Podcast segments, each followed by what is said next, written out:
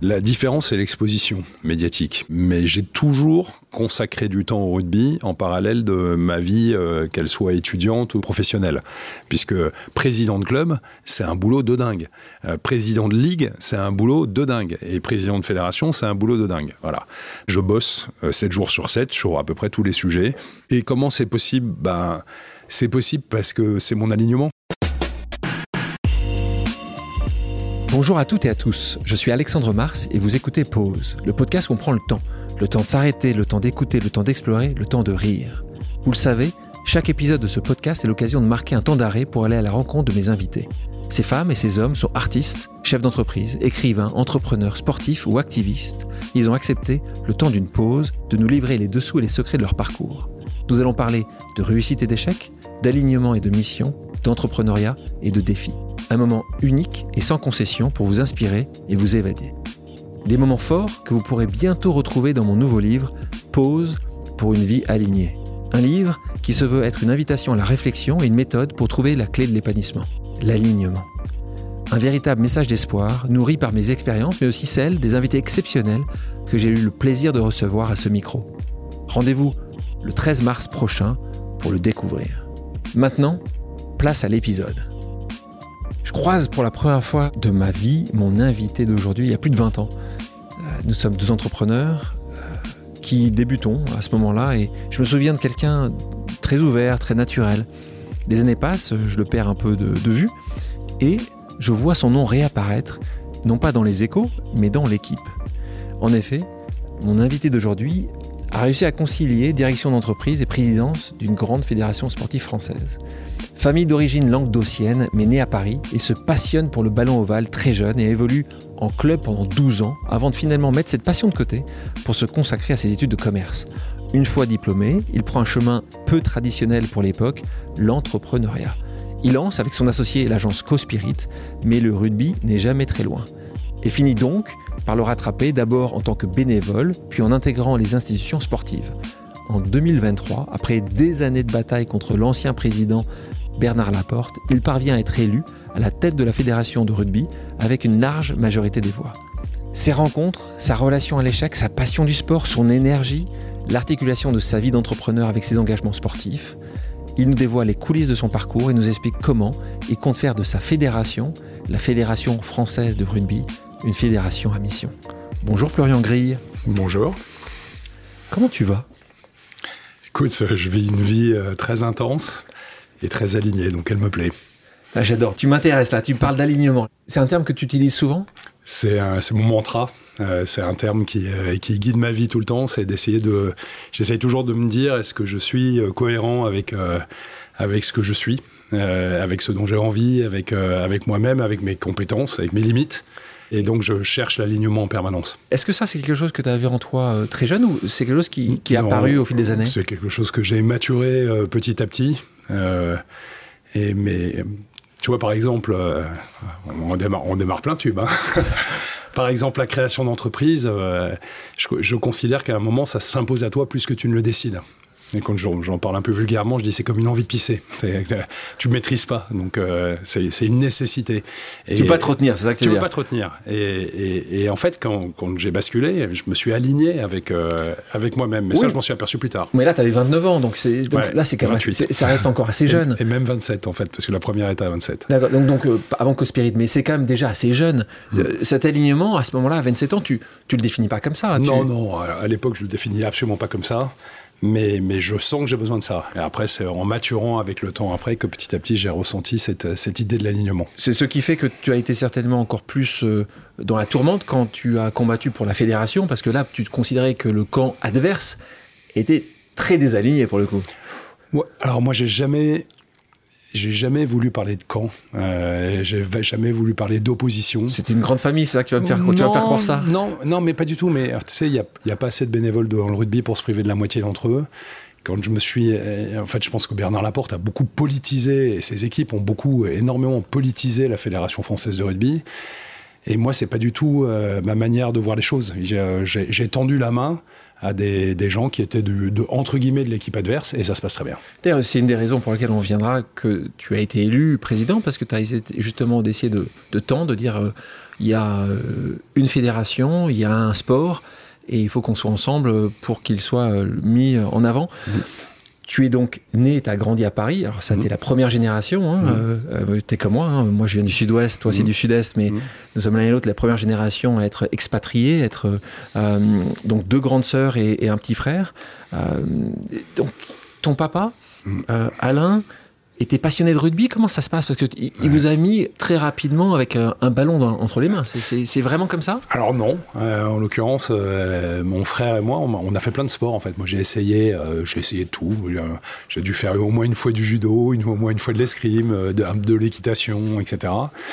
Et puis un jour, mon père, qui avait fait un petit peu de rugby, mais pas, pas énormément. Pas plus que ça, quoi. Euh, m'inscrit euh, au PUC. Et là, j'ai eu une espèce de, de, révélation quasi instantanée. Cette passion se déclenche assez vite après chez toi. Euh, ça me fait penser à Antoine Dupont. Évidemment, on ne pouvait pas t'accueillir sans parler d'Antoine Dupont. Donc, on est d'accord pour dire le meilleur joueur au monde. On est d'accord? Alors lui, je suis même sûr que lui dirait pas ça. Il le dit pas parce qu'il est très humble, mais on peut, on peut lui dire à sa place. Mais même pas, parce que rugby, on est. c'est un, un, sport de. C'est un sport d'équipe. C'est un sport de dépendance. Il y, a quand même, il y a quand même quelqu'un qui est élu chaque année le meilleur joueur du monde. Oui, mais ça, c'est les médias.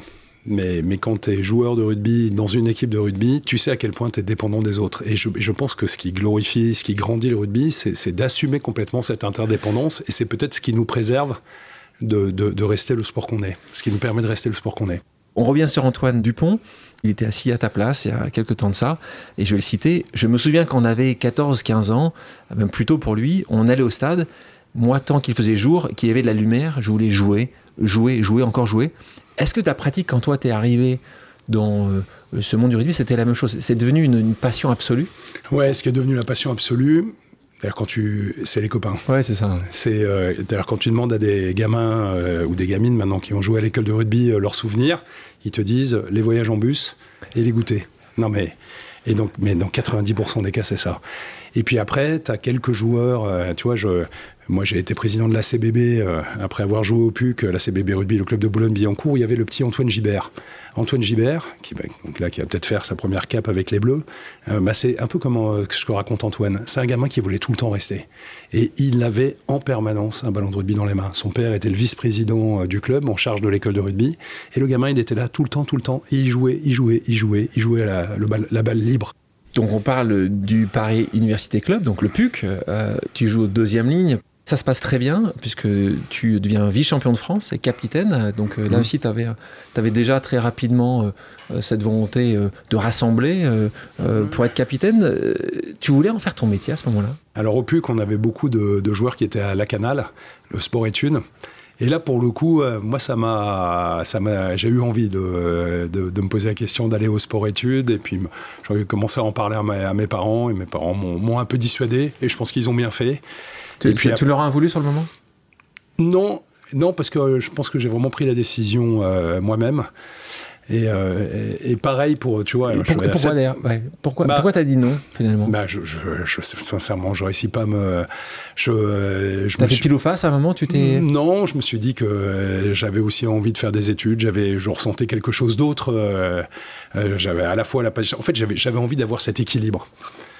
Euh, et de la même manière, dans ma vie entrepreneuriale, j'ai voulu garder le rugby. Euh, et, pendant mes études, en prépa, je faisais du rugby trois fois par semaine, puisque c'est l'année où on est euh, vice-champion de France en junior échelle.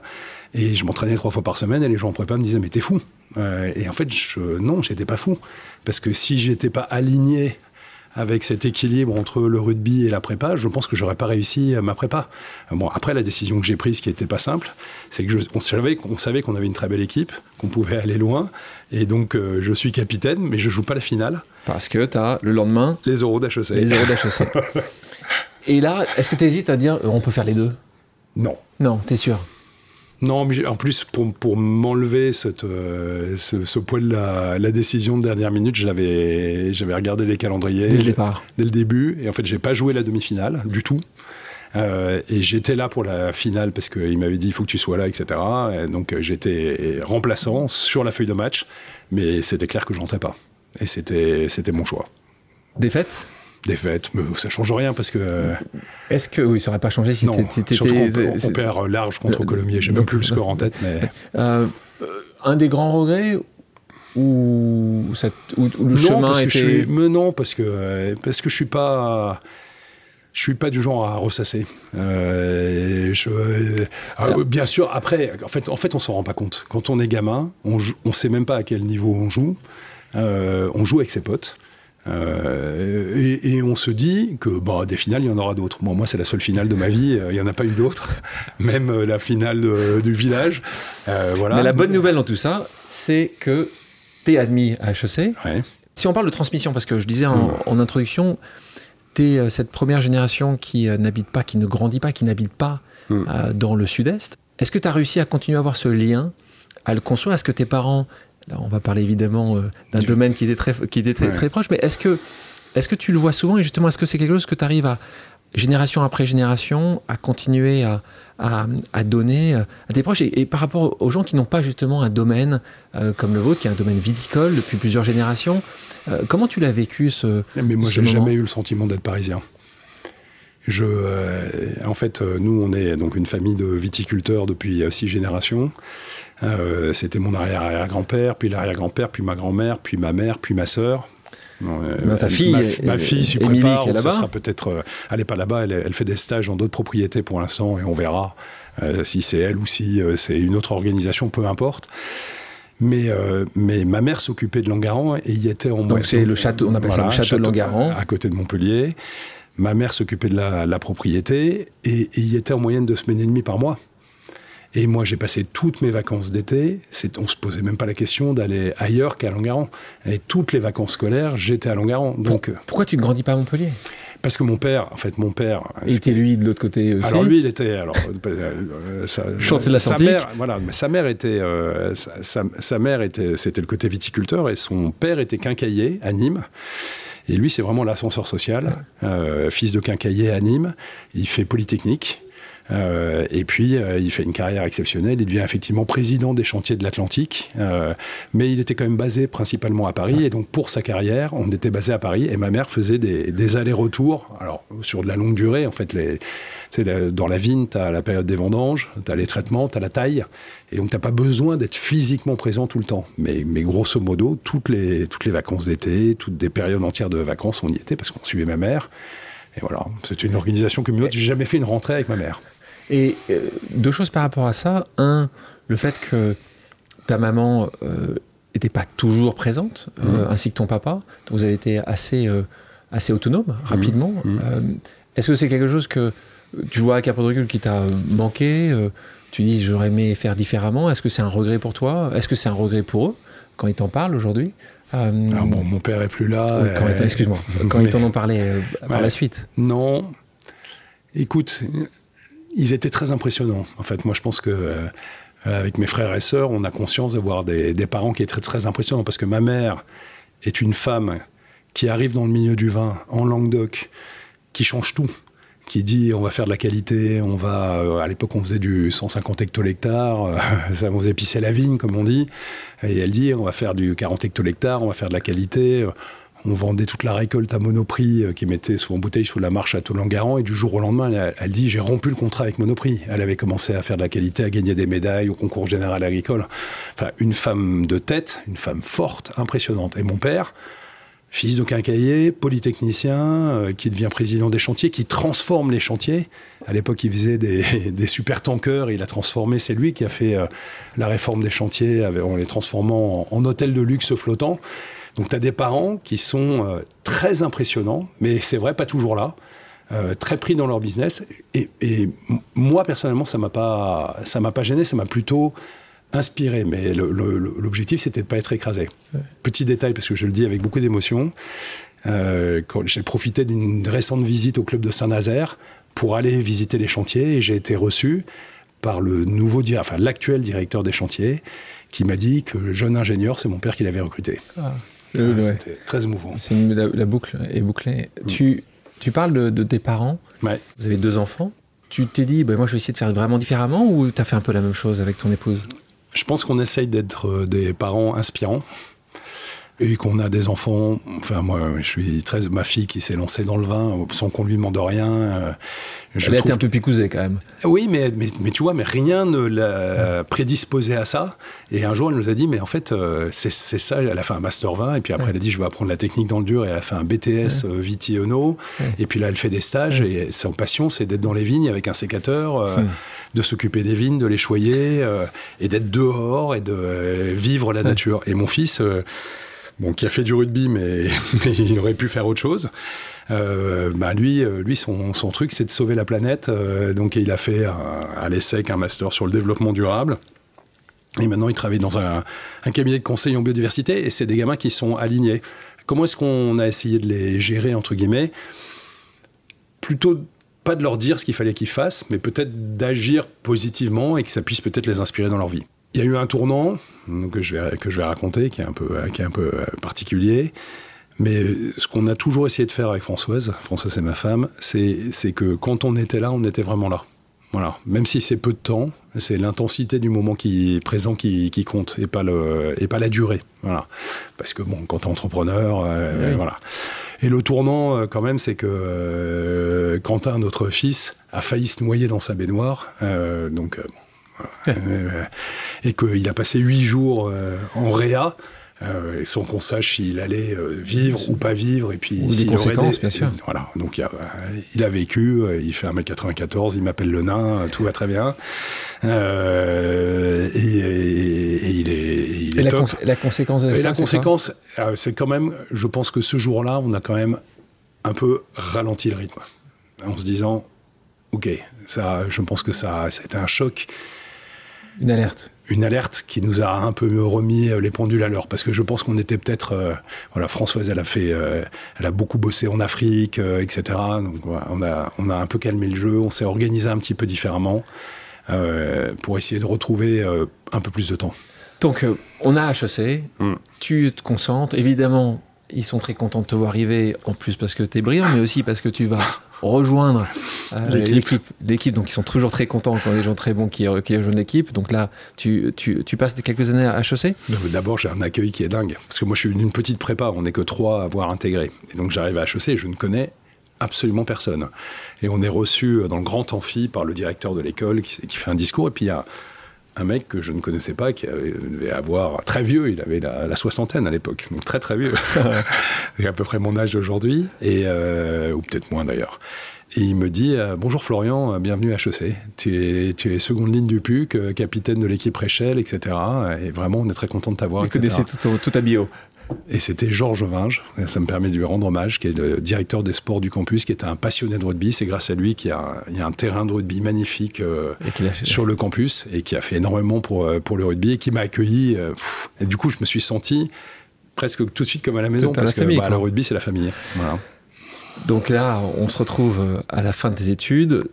quelques années après, tu débutes dans l'entrepreneuriat. Donc, il s'est passé quelque chose. Donc, a l'impression, ce que je ne savais pas, c'est que tu avais euh, monté une première entreprise avant euh, l'agence de conseil en marketing et médias Cospirit Group. Tu montes avec un associé. Donc là, tu pars pas tout seul. Hein, toujours cette idée de, famille, de, binôme. Mm. Donc là, c'était avec Olivier mm. de la voix. Mm. Extrêmement peu d'entrepreneurs à l'époque. Tu sors d'HEC à HEC à l'époque, il faut, se rendre compte, on est dans les années 90. Euh, quand tu sors d'HEC, normalement, tu vas dans les. Dans la finance ou dans le marketing. Dans la finance, tu fais des modèles comme ça. Toi, tu prends une direction différente. C'est que tu pouvais pas te retenir, tu disais tout à l'heure. Tu étais appelé à ça, c'était une évidence pour toi Alors, il y avait, et là où c'est un deuxième euh, coup de chapeau, il y, il y avait une majeure HEC Entrepreneur qui s'appelait la majeure HEC Entrepreneur. À HEC qui s'appelait la majeure HEC Entrepreneur, montée par un type extraordinaire qui s'appelait Robert Papin. Et Robert, qui vit toujours, que j'ai, que j'ai encore de temps en temps au téléphone, avait fait un truc vraiment atypique. Alors, et il y avait, c'était extrêmement demandé. Il y avait plein de gens qui ont envie de faire cette majeure. Mais paradoxalement, tous les gens qui faisaient la majeure, il y en avait effectivement très peu qui entreprenaient. Et donc, euh, je sais pas, de ma promo, on est peut-être deux euh, sur la 300 étudiants HEC à avoir, in fine, euh, créé leur entreprise. Donc, c'était, c'était pas dans l'air du temps. Mais quand même, moi, je rends hommage à Robert Papin parce que. C'est un merci, merci de le dire, c'est un des tout premiers professeurs avoir dans quelques, quelques euh, écoles de commerce, avoir en fait sublimer l'entrepreneuriat. Alors, il y a des gens qui disent parfois, ça s'apprend pas l'entrepreneuriat, ça se vit, c'est des échecs souvent, mais en tout cas, il l'a fait. Dire, toi, tu l'as tellement apprécié que tu es même aujourd'hui parrain, puisque je sais que tu es parrain d'une promo, d'ailleurs une promotion que je connais assez bien parce que c'est quelqu'un avec qui je travaille depuis très longtemps, Charles-Henri, qui, qui, me disait qu'il a fait donc euh, euh, voilà, HEC entrepreneur. Vous appelez ça, je crois, entre vous, pineur. C'est ça. C'est un nom très sympathique. Et donc, il me disait que tu avais été parrain de promo aussi. En 2003, oui. Parrain de la promo 2003. Donc, elle vient d'où l'idée là? Pourquoi Olivier, d'ailleurs, en, en, Alors, tant que avant, donc, la, première boîte, c'est en 91, 94, c'est Cospirit. C'est une publication sur le management que je crée en parallèle de, mon début d'activité professionnelle. Avant Cospirit, t'es allé dans quoi, toi? Moi, j'ai bossé dans la presse, au Figaro, à François. Euh, François, oh, le, portage à domicile du Figaro, plutôt dans la partie logistique, euh, presse. Euh, voilà. Et puis après, j'avais une copée à faire. Et donc, le groupe m'avait envoyé à New York pour s'occuper d'un petit journal qui s'appelait France Amérique. Qui existe encore? Qui existe encore. Euh, et surtout pour faire, euh, pour le compte du, vice-PDG euh, du groupe de l'époque, Philippe Villain, pour faire une veille sur les médias américains, américains qui se passait. donc il n'y avait pas encore Internet, mais il y avait la presse gratuite. Et donc j'avais suivi un petit peu tout ce, tout ce volet-là. Quand je rentre en France, j'ai cette idée de créer une publication sur le management qui va synthétiser euh, des livres euh, de management euh, qu'on a appelé Business Digest, qui existe encore et, que j'ai créé en parallèle, mais sans, sans, sans complètement me lancer. ça existe encore et c'est l'activité qui est dirigée par ma femme. Donc je m'en occupe absolument pas. Et donc, donc là, tu fais ça et puis tu te dis, on va monter certainement autre chose. Olivier, tu le connaissais déjà On bossait ensemble dans le groupe Figaro François. on était potes. Pour faire simple, Philippe Villain euh, a été remercié du jour au lendemain par euh, l'actionnaire Robert Hersan. Robert Hersan, je, le vois, euh, enfin, il, me convoque, c'est plutôt comme ça que ça se passe. Je me souviendrai toute ma vie de, ce rendez-vous parce que c'était quelqu'un d'assez impressionnant. Moi, je l'avais jamais vu. je pense que pendant les deux heures de rendez-vous, il a dû parler dix minutes et moi 1h50. Et il me regarde en plissant les yeux et, il, me dit Écoutez, euh, si vous voulez, je peux vous donner la direction générale de titre. J'étais très jeune, hein, j'avais 27 ans, de, presse quotidienne régionale du groupe. Et euh, je lui ai dit, avec l'arrogance de, la jeunesse, je lui, ai, dit, mais moi, j'ai pas envie de ça, quoi. Moi, j'ai pas envie de ça. Moi, ce qui m'intéressait avec Philippe Villain, ce qui était marrant, c'est qu'on avait les responsabilités qui d'ailleurs étaient indécentes. Pour cet âge. Au, regard de l'âge qui était le nôtre. L'expérience, oui, bien sûr. Parce qu'on a monté le portage à domicile du Figaro, c'était des centaines de personnes. C'était C'était une grosse organisation, on avait une grosse. Euh, voilà. Donc, on avait monté plein de choses. Et je le regarde, je dis, mais moi, je, moi, je peux pas, j'ai envie de développer. Et, il, il me dit, montez votre propre entreprise, c'est la seule chose qui vous rendra heureux. Moi, ce qui compte, et c'est ce que je dis toujours à mes équipes aussi, c'est de faire le maximum. Je félicite toujours mes équipes avant même le résultat, parce que je considère que le taf est fait quand tu as fait le maximum d'efforts.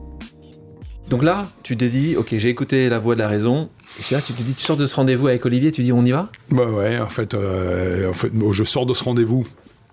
Voilà, et en fait, euh, on savait pas exactement ce qu'on allait faire objectivement, euh, mais on savait qu'on avait envie d'entreprendre. Donc, on a imaginé, vraiment le truc, euh, un petit guide de restaurant euh, gratuit distribué dans les boîtes aux lettres euh, avec du public rédactionnel. Et puis on a, ça c'était un, premier, premier truc. Et puis après on a imaginé. c'est dans la presse en fait, c'est ça. Dans la presse, dans le. Et puis après on a imaginé, il y avait, il y avait beaucoup de catalogues distribués dans les boîtes aux lettres par, par le retail, les grandes enseignes de distribution.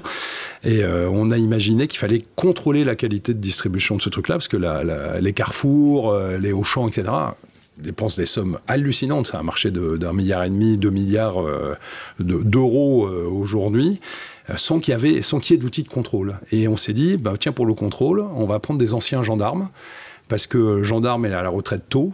il sait se déplacer sur le terrain et il a le sens du contact. Et donc moi je suis parti, j'ai quitté le groupe Figaro six mois avant Olivier, j'ai démarré l'activité, puis Olivier m'a rejoint au bout de. qui s'appelait comment? Le, le- le- Ouais, au début, cette idée-là, avant de s'appeler Co-Spirit, ça Ouais, s'est c'est- appelé SDGP. Oh là. Et puis après, on se dit, il faut quand même donner un peu de sens. euh, Et, on Et a donc fait- au départ, c'était vraiment ça, c'était mettre, embaucher des Alors, gendarmes pour arriver embaucher- à, à mais attends, traquer. mais embaucher des gendarmes, on, on a eu, euh, le- je, je- je crois qu'on a eu un, un- un- un lieutenant-colonel euh, à la retraite qui a fait le boulot et on a embauché des gendarmes, beaucoup de gendarmes qui faisaient des contrôles, qui avaient des missions de contrôle parce que nous, on était, on était jeunes, sortis jeunes étudiants, on savait très bien que les enquêtes faites par les étudiants, c'était quand même un peu olé olé. Euh, le gendarme, il était fiable. Tu peux, euh, tu peux pour les gens qui, euh, qui nous écoutent et qui, qui entendent parler de Cospirit pour la première fois, nous expliquer en, en, voilà, en, en 30 secondes qu'est-ce que Cospirit? C'est une agence média. Ah. Voilà, c'est une agence média, donc ça veut dire une agence média, qu'est-ce qu'on fait? On conseille et on achète de la radio, de la presse, du digital, euh, du programmatique, euh, du hors-média, du retail média, voilà. On, on est, et donc un client, Carrefour, un nous dit, j'ai- un annonceur nous dit, euh, j'ai un budget de euh, X millions d'euros, 20 millions d'euros, aidez-moi, je veux toucher tel, tel et tel type de personnes, aidez-moi à le faire de manière optimisée. Voilà. Ça, c'est ce que tu dis aujourd'hui. Tu le définis comment en 95-96 Ça commence, ça, Bon. ça, c'est Je, je, c'est, euh, on a fait une adaptation. euh, moi, je suis un entrepreneur. Je, m'ada- je- donc tu t'adaptes. Je, je m'adapte. Euh, euh, nous, euh, on a démarré plutôt dans le hors média, Ouais. puisque tu vois, contrôle Des des catalogues, des sûr. gratuit distribué dans les boîtes aux Très lettres, local. très local. Ensuite arrive Internet. On se dit, on peut pas rater ça. Euh, et donc on se dit, on va rentrer dans ce truc-là. Comment on va faire? Et on voit une petite société d'études. Mediatrack, non? Voilà, At Mediatrack, At une petite société d'études euh, basée à Lyon euh, avec euh, 10 personnes. Alors nous, on avait pas mal grandi sur notre activité, on était déjà une petite trentaine. Euh, et puis on voit une petite société d'études basée à Lyon avec une dizaine de personnes, dont une personne qui, qui avait commencé à faire du stagiaire, qui avait commencé à faire à la demande de clients une forme de média planning. Ça s'appelait pas encore comme ça. On Internet. Internet, euh, c'est-à-dire de mettre des pubs sur Internet. Ouais, mais comment on fait? Où est-ce qu'on peut en Là, on est mettre? en 97, 98. Ouais, on est 80, ouais, 97, ouais, Ouais. c'est ça. Et puis on rachète cette, euh, cette boîte, on fusionne. C'est là qu'on décide que le, le nouveau groupe constitué, qui est donc plutôt hors média et Internet, va s'appeler euh, Cospirit. Euh, l'activité média, on l'appelle Mediatrack. On développe beaucoup l'activité média et puis après on a fini par appeler le groupe euh, Cospirit euh, pour avoir un seul et même nom. Donc là, c'est les années où je te rencontre hein, pour la première fois. Ouais. Ça, ça nous rajeunit pas tout ça, mais on Mhm. était tout jeunes et, et je Mhm. me souviens t'avoir rencontré à ce moment-là avec, avec tes équipes. Mhm. Ça grandit, ça grandit bien. Ça grandit souvenir très, vite. Très vite, très bien. Trop vite. on a failli se casser. Et, Ouais. et donc là, 2000, 2001, bu- éclatement de la bulle. On a failli déposer le bilan. Ouais, c'est ça. On est euh, en fait euh, donc Internet. euh, donc, on reprend cette, petite société et en fait on explose dans le bon sens du terme. Dans un premier temps, de, de 30 ou 40 personnes, on monte en l'espace de, quelques mois, années, à 180 personnes. Euh, et on ne peut pas financer ça tout seul. Et donc on décide de, de faire une levée de fonds auprès d'un investisseur. Auprès d'investisseurs, on a le choix entre trois investisseurs. Et on se dit, bah, nous, dans la, rue, dans la ruée vers l'or, on est plus malin que les autres parce qu'on vend les pelles et les pioches. Sauf que quand il n'y a plus d'or, il n'y a plus de et de pioches non plus. Et donc, euh, du jour au lendemain, tous les clients du digital, les Bank, euh, Au Féminin, etc., qui étaient devenus nos clients et qui venaient à nous, c'est-à-dire qu'on n'avait même pas besoin d'aller chercher des clients, s'arrête, le monde s'écroule. Donc, on avait euh, levé des fonds et les fonds qu'on a levés, on les a utilisés à recruter des gens qu'on qu'on a été obligé de faire partir et on est redescendu de 180 à 30 personnes. On a perdu 80% du chiffre d'affaires en six mois. Ça a été d'une Descente pour- aux pour ça que, ouais. Et pour ça que, alors là, j'ai. Et là, si tu es, si es normalement constitué, tu doutes. Parce que tu vois, moi, je, je, je sors d'HEC, euh, ça se passe bien. T'as toujours réussi en fait. Jusqu'à ce Tout- moment-là, tu as toujours réussi ça- marchait. C'est- Euh, il y avait quand même eu euh, l'histoire de Quentin, qui Ouais, l'accident de Quentin, mais sinon, Dans le business, professionnellement- tu étais toujours premier de ta classe depuis tout petit. Je te- Oui, non, non, souvent j'étais les- pas- non, non, je- souvent non, les parce que j'ai fait quelques conneries. euh, d'accord. en tout pas cas, t'as toujours premier. été bon, t'as toujours, la trajectoire était, assez définie. La trajectoire était. T'as fait des conneries quand même? Non, mais à l'école, je n'ai pas toujours été. T'as euh, j'ai pas été premier de la classe, non. D'accord. Non, non, j'ai toujours, j'ai quand même fait beaucoup de rugby et puciste. Hein, ça, ça dit que. Donc là, c'est le cul. Ça, dit une capacité à Ah. déraper parfois. D'accord. Mais euh, non, mais et, et- et Donc, là, c'est le premier grand échec. Ah, mais c'est énorme. T'as Et 33 là- ans, et, là. et je me dis, mais comment t'as pu faire ça? Comment est-ce que tu as. Et en fait. T'as pas vu le truc, quoi. Comment t'as pas vu le truc? Et, euh, et, la force, euh, d'abord, c'est qu'on a énormément communiqué. C'est-à-dire que on n'a pas, on a dit, au, on a dit à toutes les équipes, on a parlé, on a été transparent, on a expliqué. Il n'y a, y a, y a, pas eu, euh, il y a, y a, pas eu de casse sociale. Euh, bon, les gens étaient très jeunes, hein, on était dans la bulle digitale, mais, mais, on a beaucoup parlé. On est redescendu. Le, le management s'est pas mis euh, les cendriers à la figure. On s'est, on s'est entendu, on a parlé. Les investisseurs ont un peu ouvert le parapluie euh, alors qu'on était en directoire et conseil de surveillance, qui est une structure très protectrice, ouais. puisque eux étaient dans le conseil de surveillance, donc sans responsabilité. C'est moi qui leur dis attention, c'est en train de partir en, ouais. vrille. Et le lendemain, je reçois une lettre recommandée me disant euh, on est responsable de rien. Grosso modo, ça voulait dire ça. Donc ça, je, pour prendre une image rugbystique, j'ai eu un peu le sentiment d'être dans une bagarre générale et de me, et de me retourner et qu'il n'y ait plus personne. Quoi. Donc euh, voilà. Mais heureusement, avec. pas été très accompagné. Non. Après, tu les as revus après? Oui, oui. Bah après, ils sont restés. Ils sont restés. Ils sont restés. Et ils ont été très surpris de voir que ça remontait. Ça remontait. Euh, et puis on a fini par les racheter. Enfin, j'ai fini par les racheter en 2007. Mais entre temps, j'ai été caution perso. J'ai fait ce que Robert Papin m'avait expliqué qu'il fallait surtout jamais faire. J'ai cautionné euh, ma maison, euh, hypothéqué. Euh, j'ai une femme qui m'a dit je te fais confiance. Je me suis dit que la seule solution c'était de bosser et de. Mais ça a mis du temps, hein, parce que on... l'explosion de la bulle, on perd 80% du chiffre d'affaires en 6 mois, c'est 2001. Euh, on regagne des sous en 2003. Euh, et puis je peux raconter des anecdotes. Euh, j'ai un jour un banquier, euh, je ne vais pas citer la banque pour être sympa avec elle, euh, où l'interlocuteur vient me voir et me dit euh, Je suis votre nouvel interlocuteur, mais je suis de la structure de la diffusance de la société en question, de la banque en question, et j'ai qu'un seul objectif, c'est de récupérer votre maison. J'ai dit bah, vous, vous sortez. Tu déconnes. Non, non, Ça a été si belle que ça, ta maison? Elle était. voilà. Donc, j'ai dit vous sortez. Et puis en 2003, on a regagné des sous. Euh, et puis en, en 2006, euh, on a, en 2006 ou 2007, on a racheté les investisseurs. Est-ce que ça t'a pas fait devenir bien meilleur, plus sage, euh, plus attentif? Ah mais bien sûr. Que si tu avais encore eu encore un succès, plus un succès. Ah mais là, là, tu es devenu. euh, je pense que c'est la meilleure des choses qui me soit arrivée. Ouais. Je pense que ça C'est dur à se dire, hein, c'est- c'est- pour les gens Ah, qui nous mais écoutent, c'est- hein, ceux qui sont en train de vivre des moments compliqués, c'est c'est compliqué à comprendre. Mais C'est d'autant plus dur que moi, moi, j'ai fait un ulcère de la cornée. Je, ma femme peut te raconter que j'ai failli me jeter par la fenêtre tellement c'est douloureux, parce que c'est, ça, ça travaille dans l'œil, etc. Un ulcère de l'estomac. Vraiment, je, par, par le stress. Par le stress. De ne pas. euh, par le stress, par la, le sentiment de responsabilité vis-à-vis des gens, euh, enfin, quand tu, quand tu dois euh, faire partir des gens, euh, même s'il n'y avait pas de drame social, euh, on n'était pas dans, dans, dans- on était en région parisienne, etc. Mais le, le- le- le stress que ça représente, la tension que ça représente vis-à-vis bah, déjà de soi-même, tu te questionnes, tu te dis mais qu'est-ce que j'ai fait? Voilà. Et puis après, je me suis dit bah t'as qu'une seule responsabilité, c'est la solution de facilité, c'est de fermer. Et moi, je, je sais pas, je, je me suis dit il faut continuer et ça va marcher. Et ma femme m'a encouragé. euh, Aujourd'hui, c'est quoi la taille de Cospirit On est 230 personnes, euh, on fait 35 millions de chiffre d'affaires, voilà. Et, Et c'est 750 millions de volume d'achat d'espace.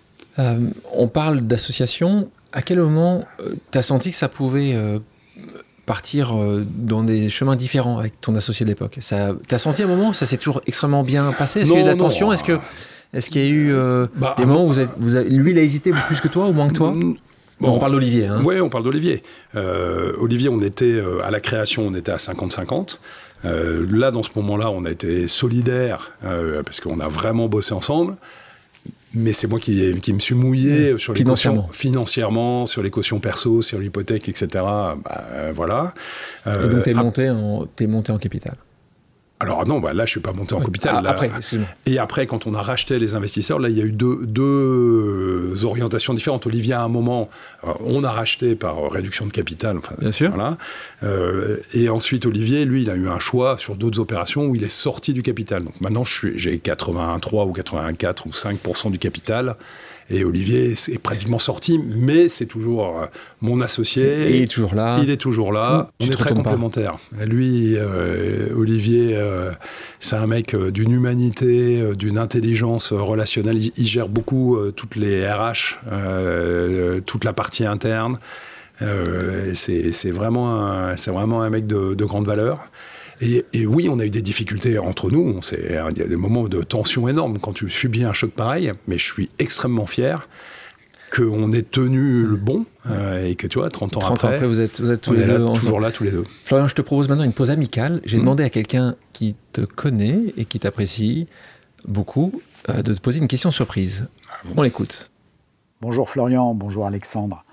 Florian, je ne sais pas si tu te souviens, il y a 30 ans, quand on a démarré notre aventure, on est allé à quelques conférences sur la création d'entreprises. Et le plus souvent, les conférenciers nous expliquaient tous les affres qui guettaient le chef d'entreprise. À l'époque, le mot start-up n'existait pas. Il y a un conférencier qui nous a expliqué que le plus dur dans la création, c'était de savoir où s'arrêtait l'obstination et où commençait l'entêtement. On a fait preuve de beaucoup d'obstination. Quant à l'entêtement, euh, j'ai oublié. J'ai une question pour toi. Euh, maintenant que tu sais ce que tu sais, si on pouvait remonter le temps, quel conseil tu nous donnerais? Donc on parlait d'Olivier, c'est, voilà, il te, il te pose cette question-là.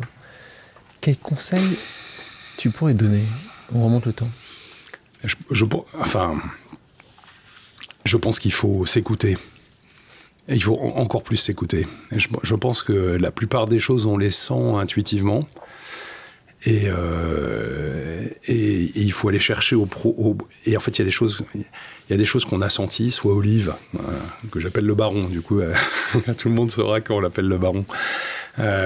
soit Olive sent, soit que moi on sent, et qu'il faut aller écouter au fond de ses tripes, et que quand il y a quelque chose qu'on sent, en général, il, il, se réalise de manière beaucoup plus forte. Je pense qu'il faut écouter ses intuitions. Il y a des moments très précis où tu te souviens que tu n'as pas écouté ses intuitions. Bien sûr. Bien sûr, avoir des, des, des, des sur des personnes, sur, des, choix, sur des choix de personnes. Ouais, Bien sûr, sur des choix de personnes. Sur des investissements qu'on a pu faire, sur des choix de personnes. De toute façon, moi, moi je suis mu par le doute en permanence. C'est-à-dire que la, réalité, c'est que je ne suis pas du tout euh, pétri de, de certitude. Je ne, cesse de, de, me remettre en question, de questionner. Et est-ce qu'on a raison de faire ça? Et est-ce que si, surtout dans un métier des médias qui, qui, qui, qui, change en permanence, là, tout va être, toutes les cartes vont être basculées avec l'intelligence artificielle. Et moi, je trouve ça enthousiasmant. Là, par exemple, on est en train de gérer, tu vois, on racontait il y a 30 ans, le catalogue distribué en boîte aux lettres. Après, on a développé une activité de conseil très forte autour de ce métier-là, mais ce, marché du catalogue distribué en boîte aux lettres, il est en train de disparaître. Donc c'est 1 milliard 9 ou 2 milliards qui sont en train de changer. Donc euh, nous, on le bascule vers les médias locaux. Mais au forceps, il a fallu repositionner au fur et à mesure le groupe à chaque fois. Donc on est dans de l'adaptation permanente. Donc l'adaptation, pour ça, il faut euh, trouver les talents qui est un, sujet. En parlant de talent, il y a quelque chose que j'aime beaucoup et je pense que c'est aussi très important pour toi, c'est cette parabole des talents. euh, oui, tu as bien préparé. donc, euh, donc euh, parabole des talents, je pense que c'est un sujet. Est-ce que, tu peux, euh, encore une fois, pour, mm. pour, pour, les auditrices et les auditeurs, expliquer comment toi, comment tu l'interprètes, cette parabole des talents, d'où elle vient et comment tu l'interprètes et comment toi mm. tu la vis? Bah, C'est une parabole de. Donc, nous, on est de culture protestante sans être euh, particulièrement euh, pratiquant, mais, mais, euh, mais, mais en fait, le, protestantisme, c'est une culture de. Enfin, pour moi, c'est un, un, culte où on travaille l'intelligence, on travaille la lecture des textes. Et dans les textes, il y a cette, ce texte, la, parabole des talents, et qui est très inspirante pour les protestants et peut-être pour les entrepreneurs. C'est L'objectif, c'est pas de, de faire le mieux possible, c'est de faire le mieux au niveau de tes possibilités. Voilà. Donc, euh, euh, un cordonnier, euh, c'est qu'il fasse très bien les chaussures. Un entrepreneur, c'est qu'il fasse très bien l'entrepreneuriat, etc. Et donc, la responsabilité, si on a une. Alors, parfois, ça peut être pesant, hein, mais s'il y a une responsabilité qu'on a sur Terre, c'est de faire au mieux des capacités qui te sont données et qui te sont offertes. Du don que chacun d'entre soi peut avoir. Bah, si j'ai un petit don pour un petit peu quelque chose, j'essaye de le faire au mieux de mes capacités. Voilà. Est-ce que ça, ça va parfois avec la... Parce que comment tu le sais ça? C'est toi tu dis que c'est justement c'est une, sorte de mission que tu pourrais avoir, c'est que que ça c'est que ce talent-là tu l'as, qu'il t'a été donné, donc euh, tu te sens missionné pour arriver à, faire le mieux de ce talent-là. C'est comme ça que tu le ressens toi? Je sais, je le sens comme je. tu le ressens? Quelque chose que... je, je, je, je ressens que j'ai pas le droit alors le protestantisme, parfois c'est, lourd, hein, c'est lourd à porter. Euh, mais je ressens que j'ai, le, le, devoir il y a une notion de devoir, de, de faire au mieux de mes possibilités. Voilà. Et, que, et que sinon, je ne suis pas. Je, euh, et quand tu arrives, c'est par, le travail que tu arrives le travail, L'alignement, je suis sûr. Moi, je suis un besogneux. je suis pas, moi, je suis pas un j'ai croisé euh, à HEC, tu as dit brillant, mais moi, moi j'étais pas, pas brillant. J'étais, un bosseur. voilà.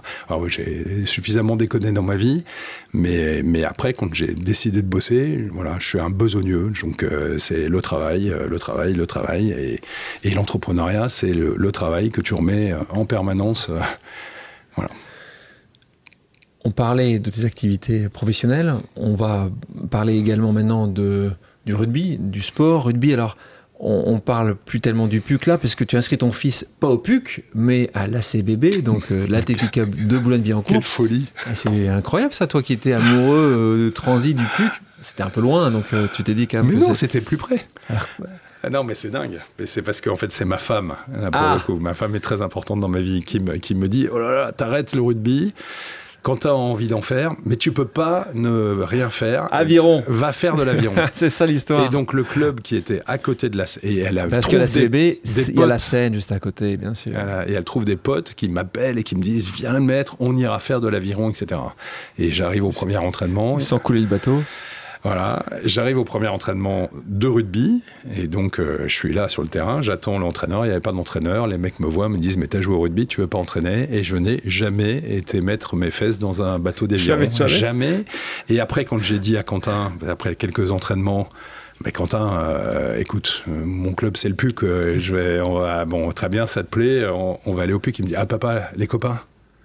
Tu sais ce que ça veut dire, toi? Voilà. Et, ben, voilà. et moi, j'habitais le 19e. Le 19e, Boulogne-Billancourt, c'est la diagonale opposée. On ne peut pas faire pire. le PUC, c'était assez loin aussi du 19e. Mais non, le 19e. Tu passais, par, par, quoi? Par, le bois de Vincennes. Non, ah, le bois de Vincennes, toi, direct. Le bois de Vincennes. Euh, question que j'ai pour toi? C'est la Cipale. Euh, c'était la Cipale ou Charletti.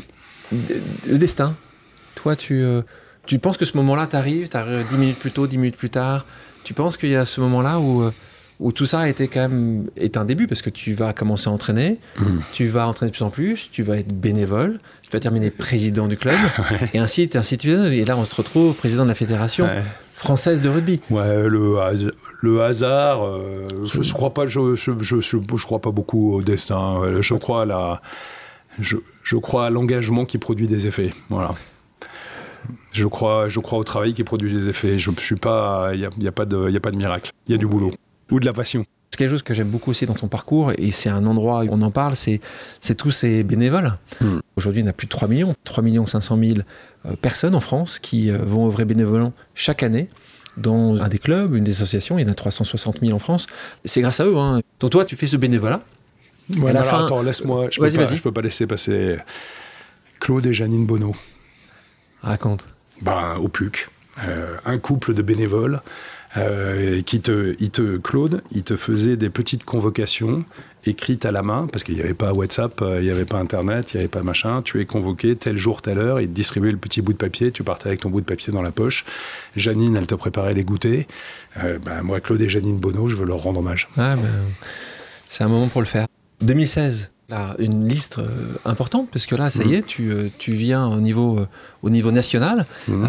on a une liste qui est menée par Pierre Camus pour intégrer cette fois-ci le comité directeur de la Fédération française de rugby. Donc, ça se passe bien jusqu'à l'élection, hein, parce que l'élection finale, c'est pas exactement le, le, résultat souhaité, parce que Bernard Laporte remporte cette présidence. Mais tu intègres à ce moment-là le comité directeur. L'année d'après, tu continues. Là, cette fois-ci, tu es président de la Ligue régionale Île-de-France, qui est une grande, ligne, une grande ligue euh, pour le, pour le rugby. Comment ça se passe C'est votre raconte encore une fois pour les gens qui. C'est facile, il y a beaucoup de, de petits mots. Euh, comment ça se passe? Alors d'abord, 2016, euh, c'est un peu le hasard parce que moi j'étais président de la CBB, je rencontre Pierre Camus euh, dans ce cadre-là. Tu me parlais de hasard tout à l'heure. Il hein vient me... Moi, après c'est le, le hasard et puis après c'est ce que t'en fais. C'est le hasard d'une rencontre et après c'est ce que t'en fais. Ce que t'en fais est essentiel. Voilà. Et, euh, et, Pierre vient me voir et me dit Ouais, viens me filer un coup de main. Il y a Bernard Laporte qui fait une liste contre moi. Et je lui dis Écoute Pierre, moi je viens, mais il faut tout changer à la Fédé. Et il me dit Non, mais pas de problème, pas de problème. Bon, je lui dis Ok, très bien. Et contre toute attente, parce que moi je lui demande rien, et je pense qu'il y a beaucoup de gens qui lui demanderaient, il me met quatrième sur sa liste. Donc sûr d'être élu. Et donc je suis, je suis élu. Mais, mais moi, je, il m'avait pas dit. Enfin, je ne savais pas qu'il allait me mettre quatrième sur sa liste. Donc, je, bah, là, je vais avoir une pensée pour lui, parce que je pense qu'il avait peut-être une petite idée derrière la tête, mais il ne me l'avait pas dit, et il, me met en position élu. Et après, quand Bernard euh, Laporte est élu président, je me dis, moi, je ne le connaissais pas, enfin, médiatiquement, bien sûr, mais pas. Et je me dis pas, je vais être euh, anti-Bernard Laporte. Moi, je suis là pour le rugby. Euh, et j'arrive au comité directeur, et là, je vis des moments qui me paraissent complètement lunaires, parce que c'est. C'est une baston. Bah, bah, D'abord, c'est une baston. Je pose des questions, j'ai pas les réponses. Euh, je, je, les questions que je pose. Euh, mais t'étais tellement naïf. Mais t'arrives là-bas. Mais moi, je le connaissais pas. Oui, mais c'était su. Bah, tu t'es pas renseigné un peu avant bah, Mais tu sais, le. Alors, il y avait quelques un fonctionnement peut-être un peu vieillot euh, de la fédération, mais, mais je, euh, bon, enfin, j'imaginais pas que ça soit ça. Moi, je, moi dans, dans, ma grande naïveté, dans ma grande candeur, on était là pour le rugby, on, on allait développer le rugby. J'avais fait par exemple, euh, gracieusement pour la fédération, une étude de géolocalisation des licenciés, et, et, et je dis à Bernard Laporte, bah, si vous voulez, je peux la continuer. Et il me dit non. Mais je lui dis, mais c'est gratuit. bah, bah, non. Mais c'est parce que tu comprends, tu es un ennemi. Ah bon? Et donc voilà, puis euh, je vois Serge Chimon qui me dit ah, ça va être ça va être très long pour vous, ça va être très très long, etc. Et puis petit à petit, euh, ça m'agace de, de, de, voir qu'on répond pas à mes questions. Moi, je suis un patron de PME, donc je bosse je suis un bosseur, je lis les dossiers et puis je commence à poser des questions, j'ai pas les réponses euh, et puis je me dis bah écoutez, vous mettez pas dans les PV les comptes rendus, je vais les publier sur les réseaux sociaux. Et là, c'est là que ça commence, ça commence à prendre un peu d'ampleur. Donc toi, ce que tu fais différemment parce que tu as considéré que l'Île-de-France, euh, tu avais une manière de, tu avais une vision de la manière de la gérer, euh, en tout cas la, la on va dire la. on a testé des trucs en Île-de-France. Mm. Et, et, là, tu n'as pas la réponse, tu poses des questions qui sont souvent assez simples, c'est comme ça que tu définis, des chiffres, des données, des choses comme tu pourrais demander à n'importe quel euh, responsable de PME, tu n'as pas la réponse. Et là, ça t'agace un peu suffisamment pour qu'en 2019, tu annonces donc que tu te présentes pour la présidence de la FFR, donc la Fédération française de rugby. Alors c'est un peu... Euh, parce qu'en fait, c'est pour le coup, je, ne prévois pas du tout de me présenter. C'est Serge Blanco et Jean-Claude Scrella qui viennent me chercher. Parce que comme j'avais commencé à publier mes, mes trucs, sur, je publiais mes propres, comme je prends des notes en temps réel, bah, après, les, après les, les, comités directeurs, je publiais mes comptes rendus sur les réseaux sociaux. Et ça avait pris immédiatement beaucoup d'ampleur sur les réseaux sociaux. Et Serge Blanco et Jean-Claude Scrella, dont je pense qu'ils voulaient peut-être se présenter euh, l'un et l'autre, me disent on fait un groupe de six internationaux et de six bénévoles, et est-ce que tu veux en être? Et, il dit, et je leur dis, oui, qui va, qui va se présenter euh, à la présidence? Il dit, on ne sait pas encore, mais on le décidera euh, dans six mois. Et en fait, au bout de... Tout le monde, euh, chacun d'eux espérait certainement peut-être certainement ils l'ont en tout cas ils l'avaient pas formalisé mais au bout de six mois de boulot ensemble le groupe que je n'avais pas constitué euh, décide. décide et dit bah, Florian, c'est toi qui dois t'y coller. Voilà. Et toi, pendant ce moment-là, Et là, je pose la question à ma femme. Elle te dit quoi? Bah, Je lui dis écoute, voilà, je sens que ça va arriver, je sens que les regards commencent à se tourner vers moi. Est-ce que tu es partante? Est-ce que j'y vais ou pas? Parce que je, je, savais que ça allait bouleverser ma vie quand même. Voilà, même si le rugby était, le rugby a toujours été, euh, j'ai toujours fait du. Là, c'est une autre dimension. C'est une autre dimension. elle hésite? Pas du tout. Même ma femme, elle a jamais hésité sur rien. Elle n'a pas peur. Elle n'a pas hésité sur la caution, euh, sur l'hypothèque de la maison, elle n'a pas hésité euh, sur la présidence de la Fédé, euh, et, elle a fait campagne avec moi. Et là, la campagne, c'est que, que, tu penses avec un peu de recul qu'il sentait que c'était avec peu de chances de réussite, donc c'était plutôt, tiens, on va mettre Florian plutôt que de se mettre nous. Comment tu l'as interprété quelqu'un qui n'était pas, qui faisait pas partie du système? Pas ancien international, alors que tous les gens autour de toi sont des anciens ah bah, internationaux, tous un anonyme.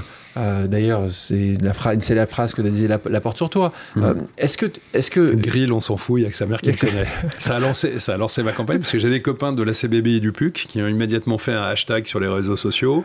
Hashtag, je connais Florian Grill et je ne suis pas sa mère. Voilà. Je m'en souviens, c'est vrai, c'était très très très bon. Euh, Bernard, Bernard Laporte pensait gagner avec 80% des voix. Et en fait, nous, qu'est-ce qu'on fait? On bosse. Et vous êtes tout, tout, tout, tout prêt. Et, et, en fait, on, fait, on construit un réseau avec 300 bénévoles qui maillent le terrain, qui ont chacun 6 ou 7 clubs. On fait, en fait, on fait une, vraie, une vraie armée, en fait, on fait du boulot. Et puis moi, bah, je dis, bah, tant qu'à faire une campagne, on va la faire à fond. Et on fait le, moi je m'appelle Grill, donc euh, on fait le, ce qu'on appelait le Tour de France des barbecues. Euh, et donc euh, pendant tout un été avec ma femme, on prend la bagnole et on va voir les clubs les uns derrière les autres. Et en fait, moi j'adore. Enfin, moi, moi j'aime bien les gens. J'aime bien aller manger, je suis une encyclopédie du saucisson français, j'aime bien aller dans les clubhouses, j'aime bien discuter avec les gens, j'adore les bénévoles parce que je sais ce que je leur dois. Il t'en est un, J'en suis un, et puis j'étais ému en parlant des bénévoles. Et puis on finit à 13 clubs d'écart sur 1950. En face de toi, la, liste menée par Bernard Laporte ne travaille pas pense que c'est facile, que tout le monde va venir forcément. Il y a de l'électoralisme. Exactement, c'est facile. Toi, tu taffes, tout prêt. Euh, deux questions. Euh, tu as douté un moment que ces 13-là étaient un moment pas. Euh, tu as pensé un moment que parce que c'était pas hyper clair euh, la manière dont ça a été. Euh, et ça a changé d'ailleurs, parce que tu as instauré maintenant une nouvelle élection, hein, un nouveau système d'élection. Non, ce que j'ai ce que j'ai instauré euh, en, étant élu, ce qu'on a mis en œuvre, parce que ça c'était quand même assez insupportable, c'est l'obligation pour les ligues régionales et les comités départementaux de recevoir tous les candidats. parce que moi, il y a des zones sur lesquelles j'étais interdit de séjour. Mais vraiment, en Ligue Sud, vraiment, j'étais. Sérieux, tu peux pas y aller je pouvais pas y aller. C'est-à-dire pas y aller. Si y aller, qu'est-ce qui se bah, passait Si un, un, club me recevait, euh, on faisait comprendre au club qu'il fallait pas qu'il me reçoive. Et, moi, j'ai demandé, pour, pour enlever ce problème-là, c'est que les ligues régionales et les départements, les comités départementaux, aient l'obligation, parce qu'ils sont censés représenter 100% des clubs, et donc, euh, euh, aient l'obligation de recevoir tous les candidats. Et donc, c'est bah, une fois que tu es élu que tu peux imposer ce genre de règles. Euh, voilà. Donc, assez rapidement. On l'a mis tout de suite dans les nouveaux statuts de la fédération. Je reviens à une question, à la question auquel tu m'as pas répondu. Pourquoi toi? Pourquoi quand tu as des, des stars qui sont autour de la table, euh, certaines qui avaient déjà été présidents, tu parles de Serge Blanco qui avait été président de, la, Ligue nationale de rugby. En fait, on a fait des... Ils ont constitué ce groupe de 12. 6, bénévoles et 6 euh, internationaux. Il y avait Jean-Marc Lermet. Bon, après, il y a eu un moment Marc Lièvremont, puis il est parti. Il est parti aussi. Voilà, ça il s'entendait pas avec, euh, avec Serge. Enfin, Blanco, c'est ça, des problèmes d'ego. Hein. Voilà, voilà. Mais, mais, mais peu importe. Euh, on se réunissait tous les 15 jours. Euh, et en fait, assez vite, les sujets des clubs amateurs, c'est des sujets des clubs du quotidien. Et, qui connaît euh, les sujets des clubs du quotidien? Bah, un, ancien président de club. Un ancien président de club, un président de ligue. et, en fait, et puis moi, c'est moi qui faisais les comptes rendus. Mais tu penses que c'est ton leadership? Il y a un leadership qui s'est fait peut-être un peu naturellement, qui a fait qu'au moment de décider, et puis de plus en plus, petit à petit, les regards se sont tournés vers moi. Mais je l'ai pas, je l'ai pas je ne l'ai pas cherché, puis à un moment je l'ai senti, à un moment je l'ai cherché. Ta, relation à l'échec, là, tu as, 13 clubs. Est-ce que là. Zéro, alors zéro. Zéro. Tu dis, c'est le. On repart. mais, ça repart. Dans 4 ans, ça sera nous. Je vais te dire, euh, il y a le résultat de l'élection. Je vais serrer la main euh, de, Bernard Laporte. Je, moi, je pense qu'on apprend ça au rugby, euh, on apprend à perdre. Puis dans mon métier média, on fait beaucoup de pitch, etc. tu perds souvent quand on, on perd, on gagne, etc. moi, je pense que je me suis prêt à un vrai euh, apprentissage là-dessus. Euh, et, vraiment, je me dis, on a fait. Moi, ce qui compte, et c'est ce que je dis toujours à mes équipes aussi, c'est de faire le maximum. Tu vois, la, parabole des talents. C'est de, de, mettre les moyens plus que le résultat. moi, je, félicite toujours mes équipes euh, avant même le résultat, parce que je, considère que le, le, taf est fait quand tu as, as, fait le maximum d'efforts. Voilà. Là, et, le seul moment où je suis ému, c'est après on a un pot avec les bénévoles. C'est euh, quand j'arrive euh, au pot avec les bénévoles et que je vois mon fils en larmes. Alors là, là ça te prend quand même. Tu continues, tu te dis, je vais pas lâcher le truc. Tu savais qu'il y avait beaucoup d'histoires aussi qui allaient euh, ressortir? Tu non, savais parce qu'on n'a on n'a pas fait campagne sur pas du tout, toi, pas du jamais. tout. Jamais. J'ai pas voulu parler des affaires. Mais tu le savais. C'est pas, c'est pas ça le sujet. C'est qu'en fait, le, le, la vision qu'on a, c'est une vision sociétale du rugby. C'est de considérer que le rugby, c'est pas juste un enjeu sportif, c'est un enjeu d'éducation. Euh, parce que je pense qu'on ne transforme pas, c'est ma petite formule, mais on ne transforme pas que les essais, on transforme vraiment euh, puissamment les personnes. Et c'est un enjeu citoyen. Euh, le, rugby a un rôle à jouer dans la société. Et en fait, cette mission-là, cette responsabilité-là, elle me, elle me transcende, entre guillemets. C'est-à-dire que, et je me dis pas, ah là là, machin, t'as perdu, c'est un problème d'ego. Je me dis, le rugby mérite qu'on se batte pour ça. Et le mérite mérite mieux que, que la présidence de l'époque, c'est ce que tu dis, sinon tu, tu ah bah, pas. Bien sûr, bien sûr. Ah, c'est parce que je me retrouve pas dans et je retrouve pas cette vision du rugby et les valeurs portées euh, du rugby dans la gouvernance de l'époque. Et donc là, tu sais qu'il y a des affaires qui courent, donc tu, tu peux imaginer que ça ne dira pas jusqu'à 2024. Euh, mm. Il se passe que ça arrive plus tôt que euh, ça. non, je me, franchement, moi je me dis, je, je, je connais pas le détail des affaires et je, je pense qu'ils ont regagné pour 4 ans. Et donc on se prépare on se dit, OK, bah, c'est reparti pour 4 ans. Et là, ça se passe pas comme ça. Non. ça se passe pas comme ça, puisque là, il y a des vrais changements qui arrivent, mm. une démission, euh, une démission euh, pas voulue, hein, parce que mm. ça devient, euh, tu vois, dans le landerneau du rugby, tu sens qu'il y a une absolument euh, là, tu commences à avoir un monde qui se polarise extrêmement fort entre les pros Laporte et les pros Gris, en fait. Mm. Donc, euh, tu as ces deux mondes-là. Euh, toi, tu quittes à ce moment le comité directeur de la fédération avec tous les yeux de ta liste. À ce moment, les gens se posent des questions. Pourquoi tu as fait ça? Ça laisse complètement la porte aux listes, en fait, contre toi. Et finalement, là, on était, on se souvient peut-être pour les gens qui ont, mais encore une fois, qui sont un peu loin de ça, il y a eu une question de savoir s'il y avait un pacte de corruption avec le président d'un club, et qui tombe pas bien, parce que c'est le club de Montpellier, c'est quand même un club qui est aussi important pour, pour toi. Avec l'appel après de, de, la ministre des Sports à une démission de l'ensemble euh, du comité pour provoquer donc des élections générales.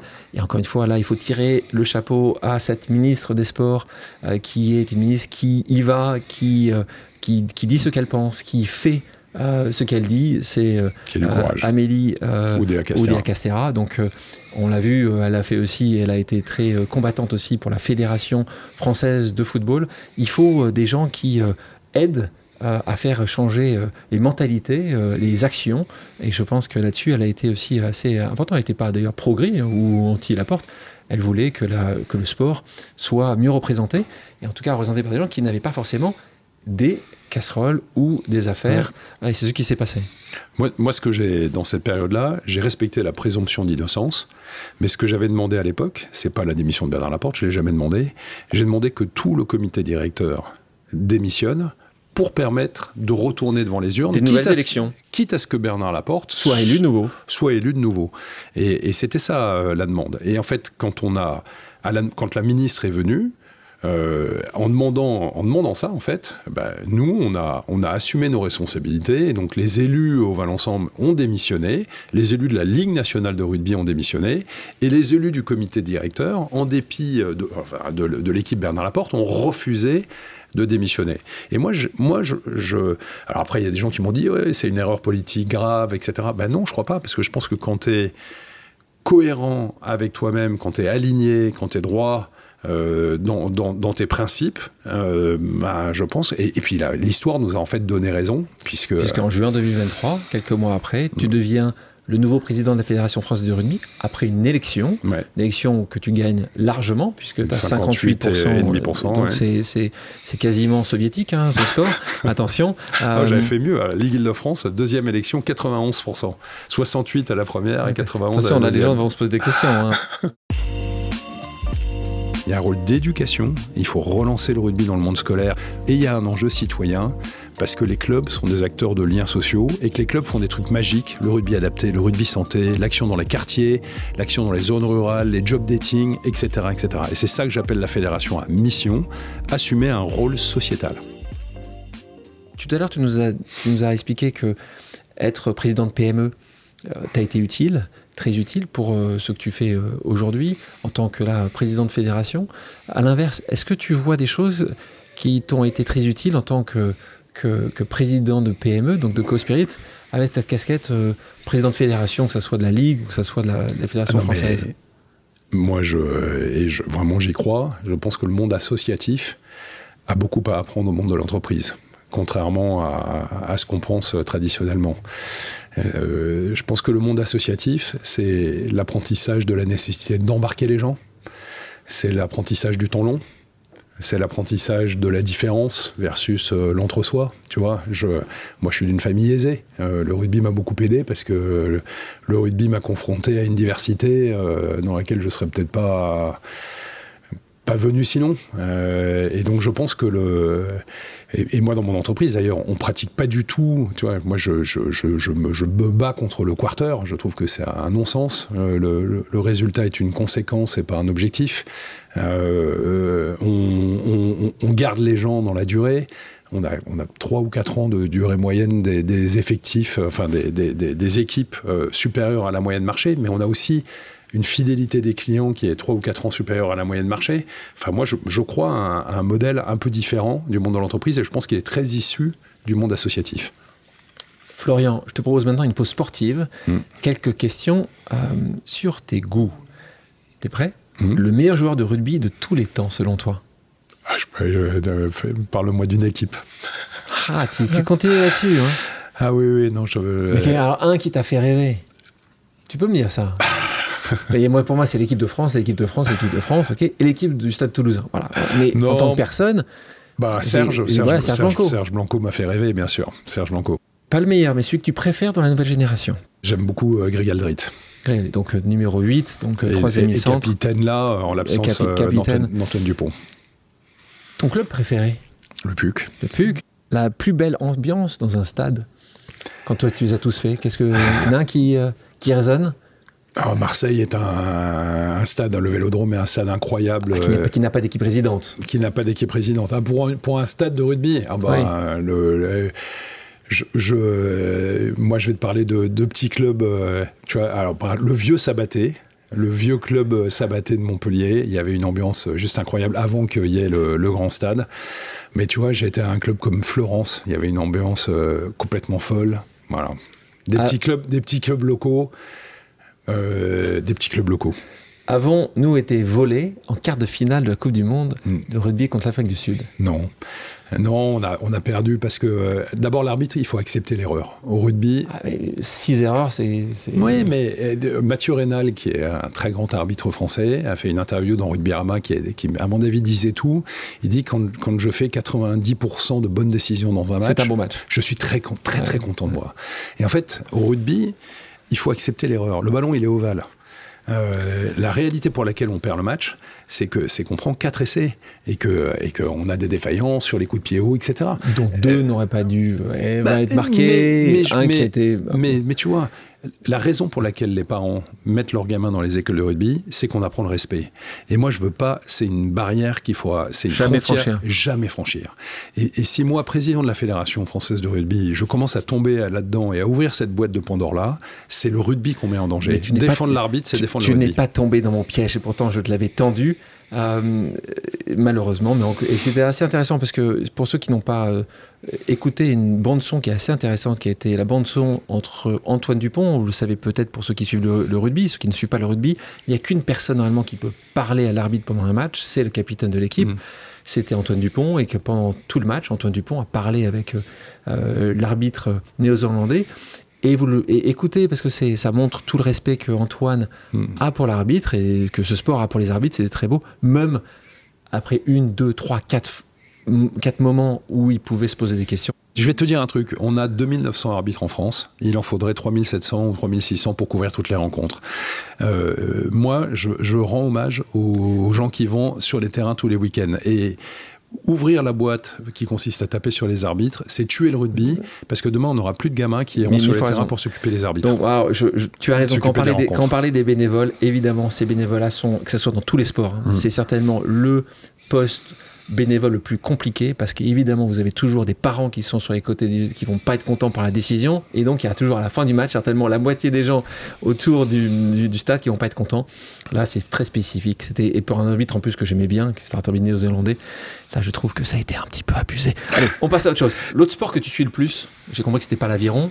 Non euh, c'est pas l'aviron. J'adore voir des j'adore tous les sports, tous les sports. mais pas euh, j'adore le biathlon J'adore le biathlon, je peux passer des heures devant le biathlon, j'adore le ski, euh, j'adore tous les sports co, le hand. J'ai regardé avec passion euh, la, la, finale de la On n'est pas, mauvais, on n'est pas mauvais en hand depuis, depuis 20 ans. Euh, ton commentateur sportif favori? Bon, j'aime beaucoup Mathieu Lartaud, donc je lui rends hommage. le match le plus beau que tu aies vu dans ta vie? Est-ce qu'il y en a un, tu te souviens, là, tu dis juste, ah, tu t'en souviendras toute ton existence d'un match de rugby?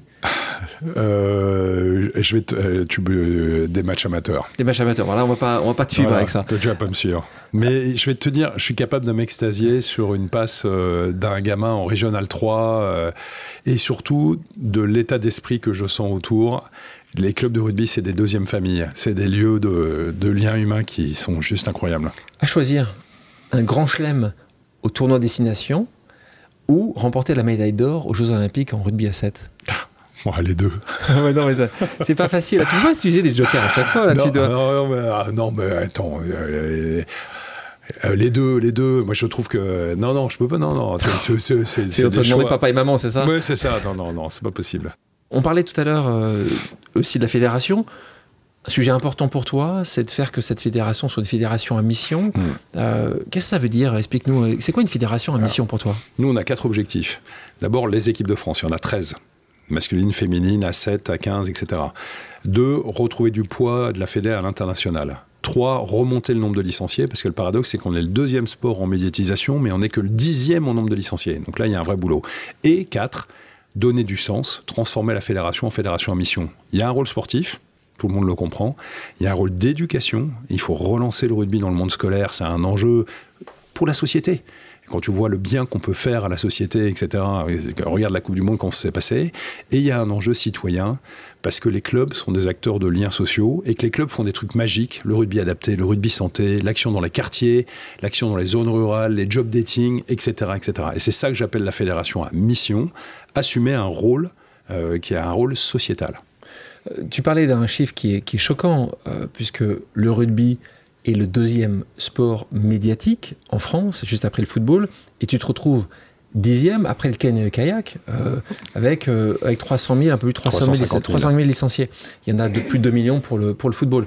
Euh, j'entends que c'est une stratégie importante pour toi. Comment tu y arrives Qu'est-ce que, tu, bah, tu mets en place en ce moment bah, pour ça? petit, petit, petit exemple. Il y a 2000 clubs de foot, de rugby en France. J'arrondis, 1950-2000. Il y a 13 000 clubs de foot. Et en fait, on a fait une étude de géolocalisation des licenciés. À 10 km près, tu perds, tu divises par 3 le nombre de licenciés. Donc le maillage, c'est le, premier, la, proximité, c'est le premier critère de la pratique. Donc ce qu'il faut faire, c'est compliqué de créer des clubs, mais développer des antennes d'écoles de rugby. Ça, c'est la première action. Deuxièmement, il faut améliorer la qualité des installations. Parce que ce qui fidélise aujourd'hui, il y a un scandale sur les 2000 clubs de rugby, il y a des endroits où il n'y a pas de vestiaire féminin. Donc il y a des filles qui veulent faire du rugby, on les change dans les vestiaires arbitres. Donc il faut absolument donner des installations de qualité. Troisièmement, il faut redévelopper le rugby dans le monde scolaire. Donc là, on a obtenu, euh, juste après euh, la Coupe du Monde, qui est 35 000 ballons qui soient dans les 35 000 écoles primaires en France, améliorer les installations, je l'ai dit, redonner plus de moyens au local, les ligues régionales et les comités départementaux, ils n'avaient même pas 5% du budget de la Fédé. Donc là, on a augmenté de 50%, malgré le déficit de la Fédé, on a augmenté de 50%. Voilà quelques exemples d'actions euh, qu'on fait. Question pour deux choses que je, sais être très importantes pour toi. C'est peut-être des nouvelles manières de, faire du rugby. On va parler de, mmh. rugby à 5. Et puis j'ai envie qu'on parle aussi euh, du rugby féminin. Euh, je sais que c'est deux ah. thématiques essentielles pour toi. Peut-être commençons par le rugby féminin. comment tu le vois aujourd'hui, le nombre de licenciés? Bah, Le rugby à 7 est très important, une très belle équipe.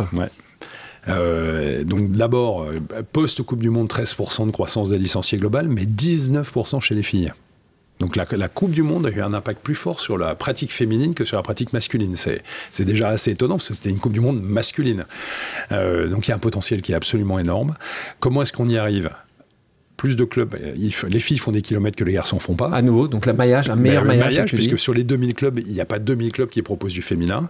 Le rugby à 5 est un moyen de développer du rugby féminin, parce qu'il y a 35% de féminines dans le rugby à 5, alors que pour l'instant, on n'a que 13% de féminines dans le rugby. Tu peux expliquer juste le rugby à 5 rapidement? Alors, rugby à 5, c'est un rugby sans choc, sans plaquage, basé sur la passe et l'évitement. Ça se joue en mixité, sur des demi-terrains euh, largeur et on peut jouer dans un gymnase, dans une cour d'école euh, et c'est accessible jusqu'à 70 ans. C'est un rugby c'est le rugby que je veux développer dans le monde scolaire. C'est un, un, rugby qui permet à monsieur et madame tout le monde de jouer. Qui n'inquiète pas les parents. Qui n'inquiète pas les parents. Euh, et, puis, et puis même, tu vois, dans le monde scolaire, tu fais jouer en mixité au foot, les garçons vont s'imposer physiquement et jouer entre eux le basket et le hand, qui sont des sports absolument géniaux, il y a des gamins et des gamines qui n'arrivent pas à dribbler. Le volet, la passe au volet est assez compliquée. En fait, le rugby, à 5... Quand, quand je t'écoute, j'ai l'impression que tout le reste est très compliqué. Et le rugby, c'est très facile. Bon, après, je je suis pas objectif. N'est pas totalement objectif. En tout pas, cas, pas du tout objectif.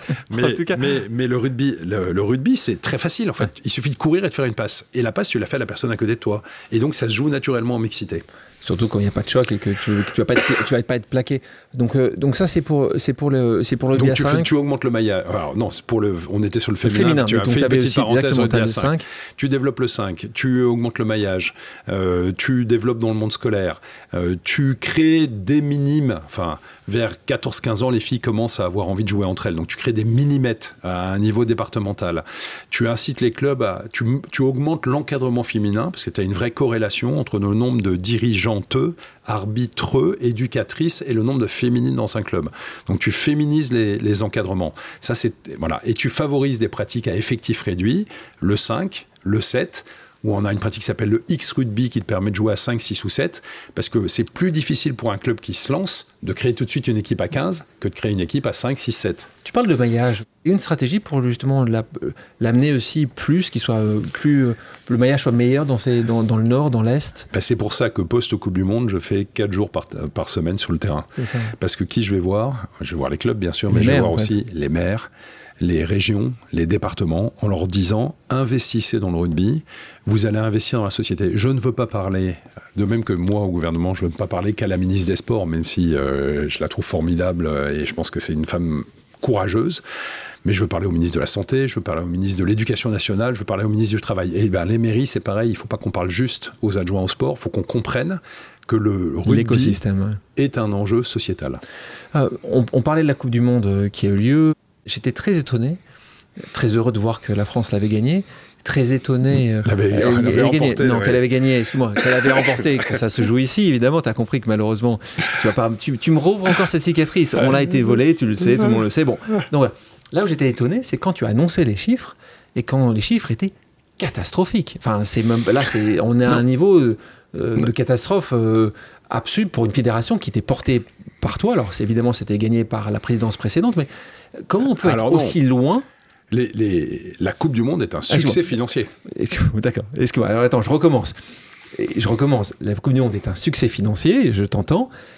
Mais par rapport aux projections ah bah qui avaient été faites, mais toi en tant qu'entrepreneur, mais c'est le pire que le pire que j'avais imaginé. Donc, d'une part, j'ai la situation à la, à la, Fédération française de rugby où il y a 40 millions d'euros de déficit d'exploitation sur les deux dernières saisons. Et d'autre part, bah, tout le monde me dit oui, mais il y a la Coupe du Monde qui va nettoyer tout ça. Et en fait, la Coupe du Monde. Vous n'êtes pas contrôlé Attends, excuse-moi, vous n'êtes pas contrôlé je, vais, je, vais, je, vais, je vais rentrer dans les détails. La Coupe du Monde à date, l'impact sur les comptes de la fédération et qui est un succès économique. Et superbe. Euh, événement en tant que tel. super événement, médiatique, euh, économique, ça a donné une image fabuleuse du rugby, mais tel que la répartition du résultat se fait, la fédération pourrait se retrouver avec une perte de 7 millions d'euros à date aujourd'hui. Parce qu'il y, y, a de l'argent pour la Ligue nationale de rugby, il y a de l'argent pour euh, les villes hautes, il y a de l'argent. Tout le monde, tout le monde a, ça a été un succès pour tout le monde. Sauf pour la Fédération française de rugby. Donc je suis en train d'en discuter. J'espère bien qu'on va réussir à, à, trouver un meilleur équilibre et revenir un peu à la raison. Ce serait quand même insensé que la Fédération française de rugby soit la seule à ne pas gagner d'argent dans cette, euh, dans cette Coupe du Monde. Ce dont on discute. Parlons des Jeux Olympiques et Paralympiques de Paris 2024. Tu en as parlé, merci beaucoup. Euh, tu sais que je suis euh, un administrateur de, ces Jeux, un ambassadeur de ces Jeux, mm. et que j'aime en plus euh, beaucoup notre meilleur joueur du monde, Antoine Dupont. je m'arrête pas là-dessus. Il a décidé de jouer le tournoi de rugby à 7. T'as entendu ça? Il t'en a parlé? Ça a été facile à valider? Il est venu voir la fédération? Écoute, il a émis l'envie de faire les Jeux Olympiques. Et moi, je pense que quand tu as un sportif comme ça qui a envie de participer à un événement aussi phénoménal que les Jeux Olympiques et Paralympiques, tu te mets en quatre pour trouver une solution. Et donc c'est la consigne que moi j'ai donnée à la fédération. Euh, et en fait ça s'est très bien passé avec le Stade Toulousain, son club, avec lui, avec les entraîneurs de l'équipe de France à 7, parce qu'il fallait quand même aussi euh, qu'eux disent, euh, qu'ils valident le principe. Bon, ils ont trouvé que Antoine avait quand, même, pas mauvaise. avait quand même des qualités, et puis on s'est mis d'accord pour trouver une solution pour lui économique. financière, économique, pour lui permettre de faire ça. Et je trouve ça formidable, mais j'adore je, je, sais que tu l'aimes beaucoup, mais franchement, Euh, je ne connais pas aussi bien que toi, mais, mais je sais un truc, c'est qu'il a vraiment l'esprit rugby. Parce que la manière dont, l'humilité avec laquelle il rentre euh, dans l'équipe de France à 7, tu vois, à un moment, il y avait une conférence de presse qui était envisagée et, pour un peu annoncer l'arrivée d'Antoine Dupont. Et en fait, il n'a pas voulu. Et, et, quand il m'a dit ça, j'ai dit, mais en fait, il a complètement raison. Parce qu'il ne voulait pas être le Deus ex machina, le mec qui arrive, c'est moi Antoine Dupont, et vous allez voir, je vais vous expliquer le set. Il veut gagner sa place.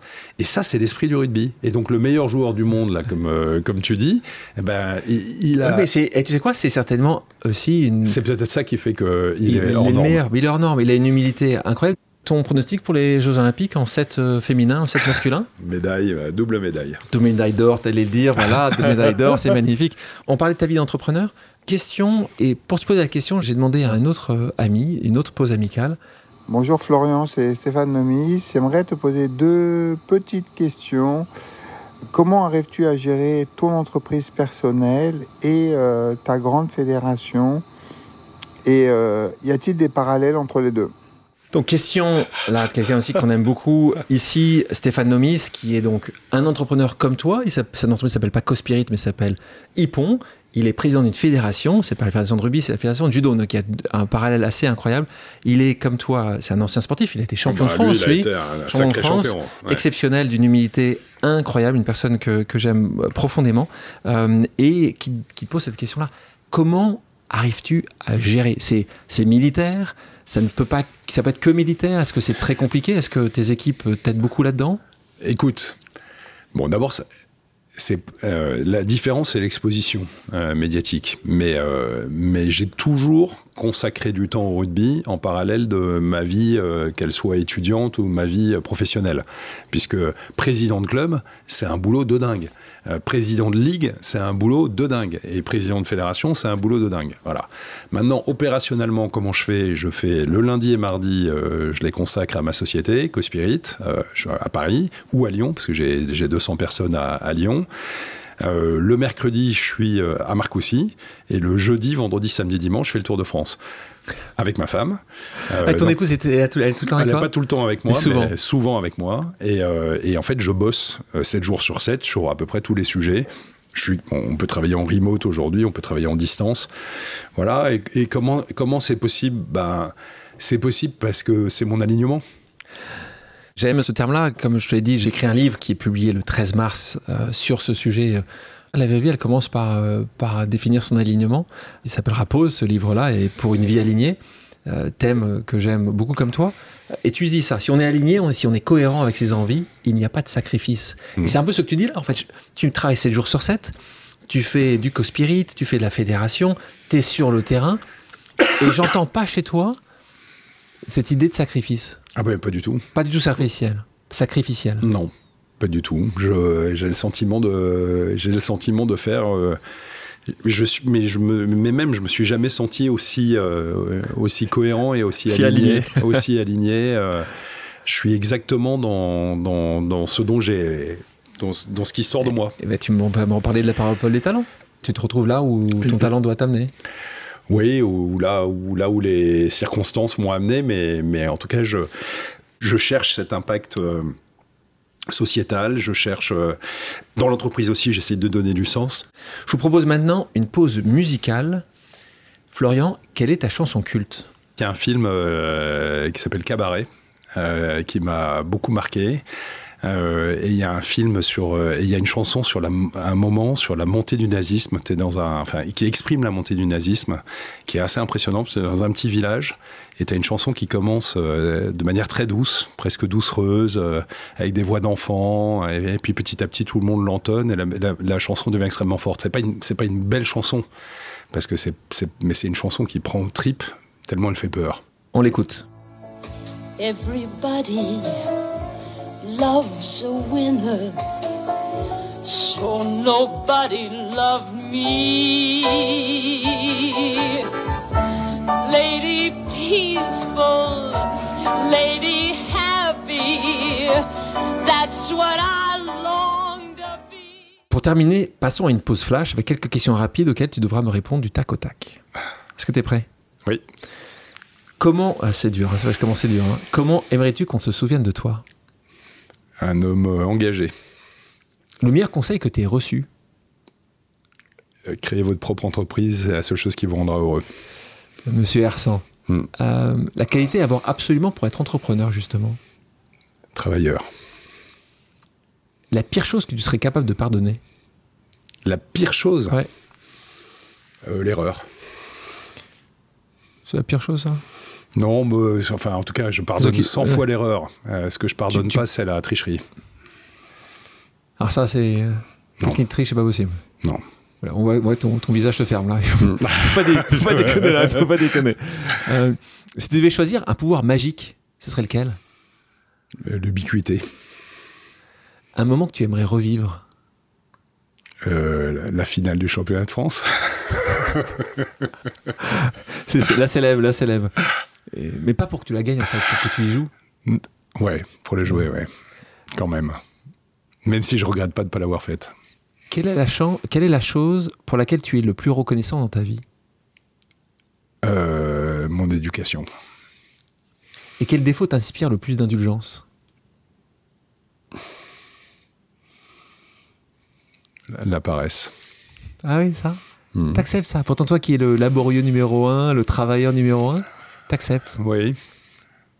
Oui, parce que, euh, parce que des moments de, de pause euh, comptent.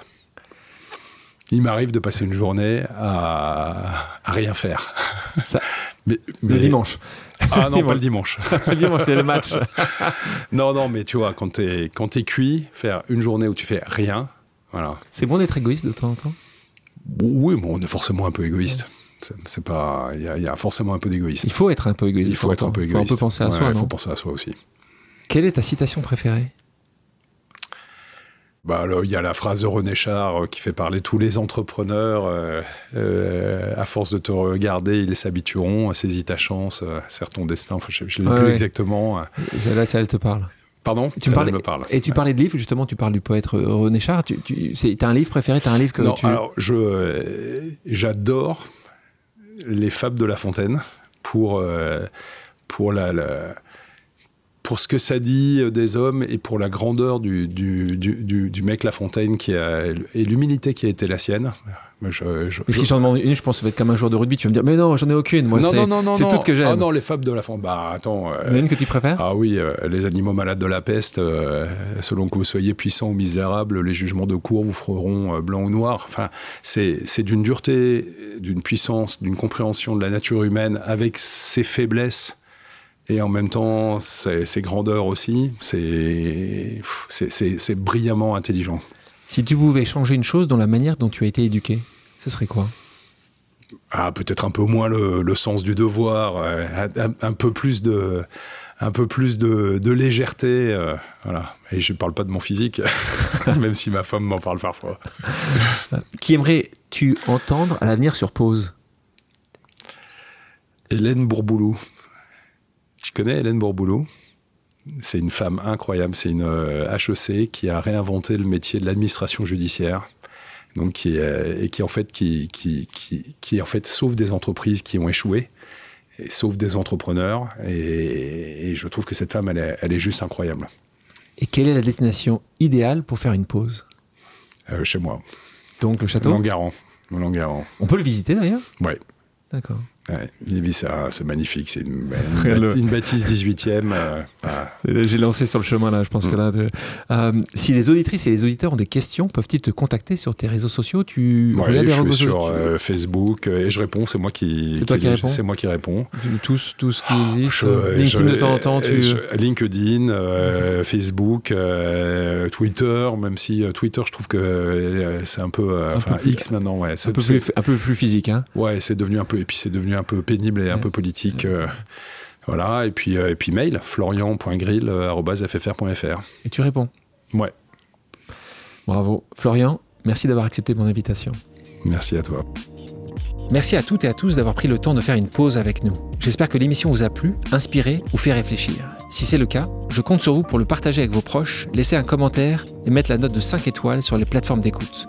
Si vous voulez me suggérer des invités ou simplement me faire part de retour, vous pouvez me contacter via LinkedIn en tapant Alexandre Mars ou bien m'écrire à l'adresse suivante, le podcast pause at gmail.com.